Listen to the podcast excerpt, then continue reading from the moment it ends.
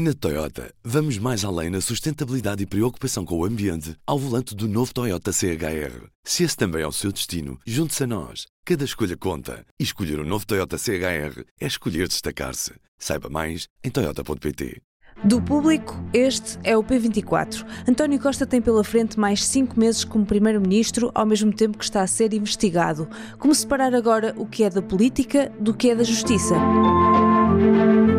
No sábado, António Costa fez uma declaração ao país em que pediu desculpa pelos envelopes com 75.800 euros encontrados no local de trabalho do seu chefe de gabinete, Vítor Scária. Mais do que me magoar pela confiança traída, envergonha-me perante os portugueses e, para, e aos portugueses tenho o dever de pedir desculpa. E demarcou-se da relação com Diogo Lacerda Machado.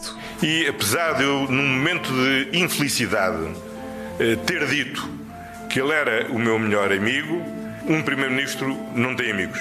E quanto mais tempo exerce, devo dizer, aliás, menos amigos tem. Com o objetivo de defender a imagem de Portugal perante os investidores estrangeiros, o ainda Primeiro-Ministro aproveitou também para se defender.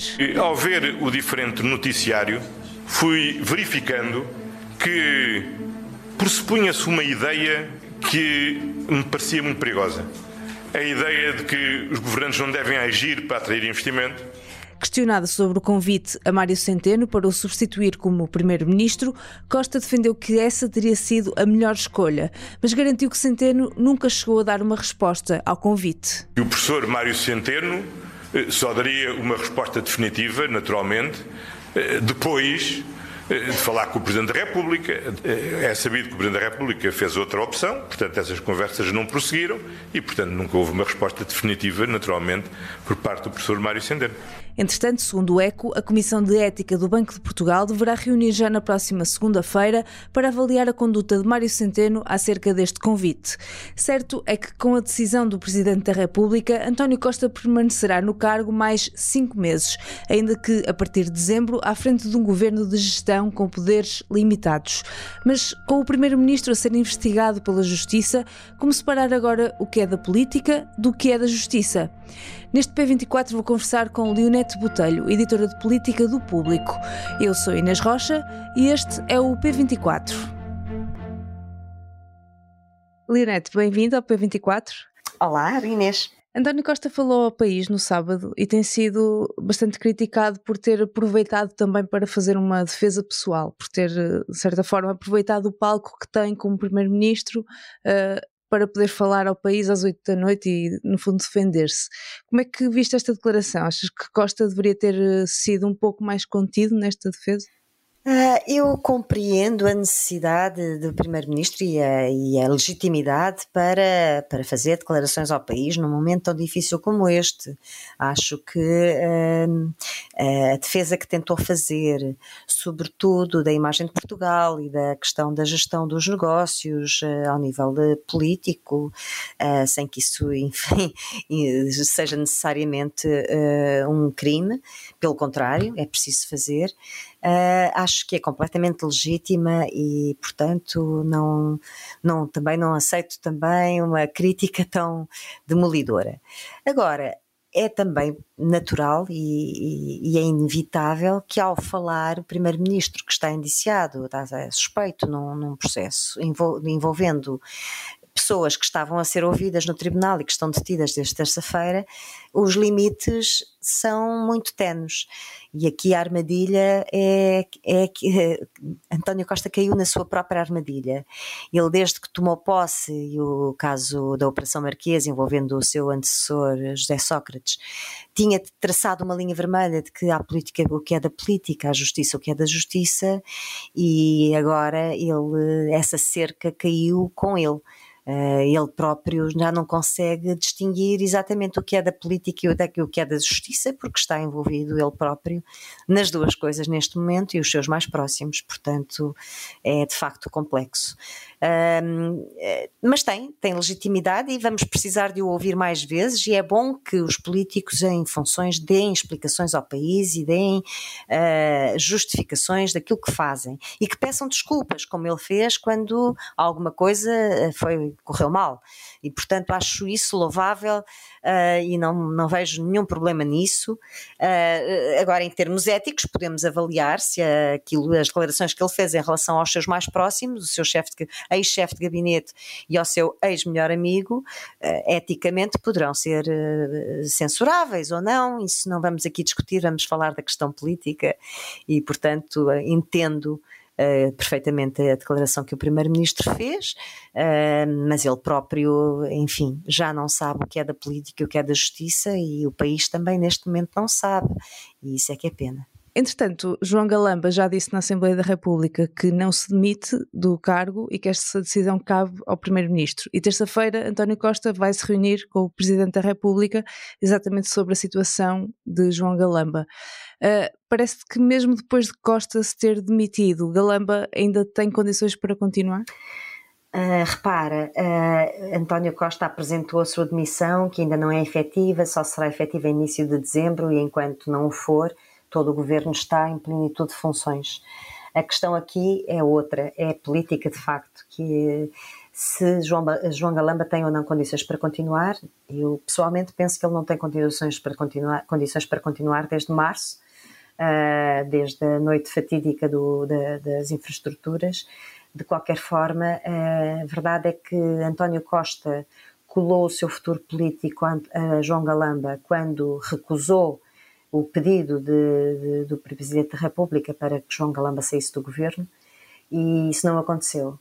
Uh, e de facto agora João Galamba está uh, arguído, está constituído de arguído, tem muitos indícios uh, até agora divulgados que o, que o envolvem até bastante neste processo e portanto penso que António Costa não terá outra solução se não deixar cair João Galamba e aliás diria que se o vimos ontem deixar cair o, o ex-primeiro amigo, melhor amigo e o ex-chefe de gabinete, não, não vejo razões para que mantenha o ministro João Galamba em funções debaixo de todas estas suspeitas e que o Presidente da República lhe vai dizer isto mesmo, não tem condições para continuar.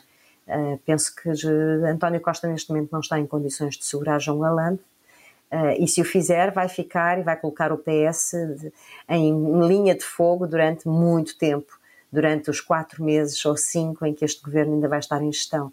É muito tempo, há muitas coisas ainda para resolver, sobretudo na área das infraestruturas, e fazê-lo com um ministro completamente sob suspeita é, é, muito complicado e põe a credibilidade do país em risco. E, portanto, acho que não tem outra solução senão demitir João Galamba. Uhum. Uh, António Costa colocou também o nome de, de Mário Centeno em xeque depois de divulgar que sugeriu o nome do, do governador do Banco de Portugal para primeiro-ministro. Entretanto, a Comissão de Ética do Banco de Portugal vai reunir na próxima segunda-feira para avaliar a conduta de Mário Centeno. Há aqui alguma incompatibilidade? Centeno pode ter o cargo de governador em risco? Bom, eu não vou, eh, eh, não vou dissecar muito a, a questão jurídica da, das regras do, do Banco do Portugal que não conheço em profundidade. Há um princípio elementar de independência dos governadores do Banco de Portugal em relação ao poder político, e aqui a questão volta a ser política, que é uh, Mário Centeno, ao mostrar disponibilidade, ainda que não tenha aceito formalmente, a, disponibilidade para suceder sem eleições António Costa à frente de um governo e de uma maioria absoluta do PS, uh, coloca-se claramente no plano, no terreno político e, portanto, todas as críticas, políticas de falta de independência são, são legítimas. E é esta a questão que se coloca em, em termos formais Uh, não, não conheço exatamente as regras, nem isto nunca estaria previsto em nenhuma lei, ou seja, dizer que aceita uh, a substituição do Primeiro-Ministro, portanto, isto é impossível de estar previsto numa lei. É uma questão de ética, simplesmente. É, é exatamente. Há uma máxima na política que diz que a mulher de César não basta ser séria, é preciso parecê-lo. E, portanto, aqui, Mário Centeno poderá ter toda a sua independência intacta, ou achar que a tem, mas de facto a percepção é de que deixou de a ter e de facto a disponibilidade para governar uma, à frente de um elenco governativo do PS, uma maioria absoluta do PS, fica completamente posta em causa e, portanto, admito que a questão seja colocada pela, pela, pelo Banco de Portugal. Entretanto, vamos ter eleições só em março, mas Marcelo vai demitir o governo no início de dezembro, depois da votação global do Orçamento do Estado. Até lá, o governo continua em plenitude de funções? Pode funcionar como normal? Sim, eh, formalmente o governo está em plenitude de funções até ser publicado o decreto presidencial de demissão do primeiro-ministro. No entanto, um, aqui também a questão é entre, as, entre o direito e a política. Uh, no entanto, está politicamente já diminuído e, portanto, a única coisa que se espera é que mantenha os processos que estão em curso e que e as propostas de lei que estão em curso são válidas, porque já são anteriores a esta crise. E, eh, aliás, Marcelo Rebelo de Sousa só vai, eh, diferiu no tempo a aceitação formal da demissão do Primeiro-Ministro para garantir que o Orçamento de Estado possa ser aprovado. Uh, até ao dia em que esse decreto for publicado, o Governo está em plenitude de funções. Politicamente, espera-se que não invente novos, novas uh, regras ou novos negócios, porque vai ficar, está diminuído politicamente. A partir do momento em que o decreto seja publicado, é que fica eh, diminuído formalmente e só pode praticar atos estritamente necessários para assegurar a gestão dos negócios públicos. Ou seja, há, uma, há um, um, acórdão do Tribunal Constitucional que diz que esses uh, atos estritamente necessários são aqueles que forem inadiáveis e estritamente necessários para garantir a governabilidade do país.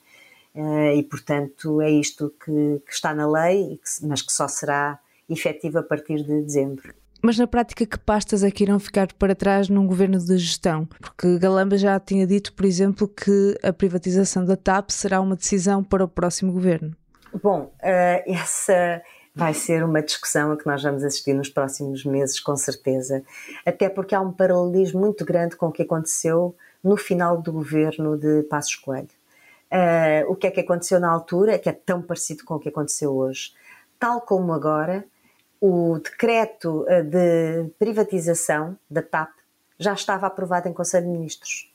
Uh, tal como este foi, aliás, um decreto que o, que o, Presidente da República agora vetou, devolveu ao Governo. Mas, tal como na altura, uh, já estava aprovado, só que a concretização desse negócio foi durante o tempo do Governo de Gestão. E isso foi politicamente muito discutido na altura, mas não foi revertido. Ou seja, na prática, o governo atual já aprovou um decreto de privatização antes da, da dissolução, antes da queda do governo, que foi chumbado, foi devolvido pelo Presidente da República ao governo, que quer algumas alterações. Até o início de dezembro, formalmente o governo pode apresentar um novo decreto que seja aceito pelo Presidente da República e, no limite, esse negócio ser ainda concretizado durante o governo de gestão. Agora, uh, se isso vai acontecer, se isso acontecer, vai ser com certeza muito questionado politicamente. Mas em termos formais, é possível e já aconteceu. Aconteceu em 2015, precisamente. Mas, ou seja, tudo somado, serão mais cinco meses com António Costa à frente do governo, mesmo com muitas limitações na atuação. Exato, ou seja, são quatro até às eleições, mais um seguramente para a formação do novo governo e a sua tomada de posse, portanto estamos a falar de inícios de abril, não é? Nunca será antes disso, com muitas limitações. Por um lado, aquelas que eu já expliquei, que a partir da, da demissão do governo só pode, uh, só pode praticar atos estritamente necessários para a gestão dos negócios públicos. Há outra questão que é, uh, neste caso, para além da demissão do governo, vamos ter a dissolução da Assembleia da República. Ou seja, a, a própria Assembleia da República, a partir da sua dissolução, que será em, em inícios de janeiro, também não vai poder uh, continuar nenhum processo legislativo. Acaba, por simplesmente. Só vai poder também tomar ato, uh, fazer, praticar atos uh, não legislativos de fiscalização do governo e outros, mas deixa de haver plenários, passa a haver apenas uma comissão permanente e, portanto, a partir de janeiro e até a tomada de posse do novo governo em abril, não se vai poder fazer praticamente nada. Temos um país em suspenso, portanto. Um país em suspenso, sim, a resolver as coisas que vinham de trás, com, vai continuar a, a ser, os processos vão continuar, o PRR vai continuar, mas sempre com algumas limitações porque se for preciso a intervenção do governo, ele está diminuído, se for preciso a intervenção da Assembleia da República, ela está impossibilitada de responder. Certo. Leonete, muito obrigada. Obrigada, Inês. Leonete Botelho, editora de política do Público. Esta segunda-feira são conhecidas as medidas de coação a aplicar aos arguídos detidos na Operação Influencer. O Ministério Público pediu a prisão preventiva do chefe de gabinete de António Costa, Vitor Scária, e do consultor Diogo Lacerda Machado. Acompanhe todas as novidades em público.pt. Este episódio foi editado por mim, Inês Rocha. A música é da Ana Marques Maia. Tenham bom dia e até amanhã.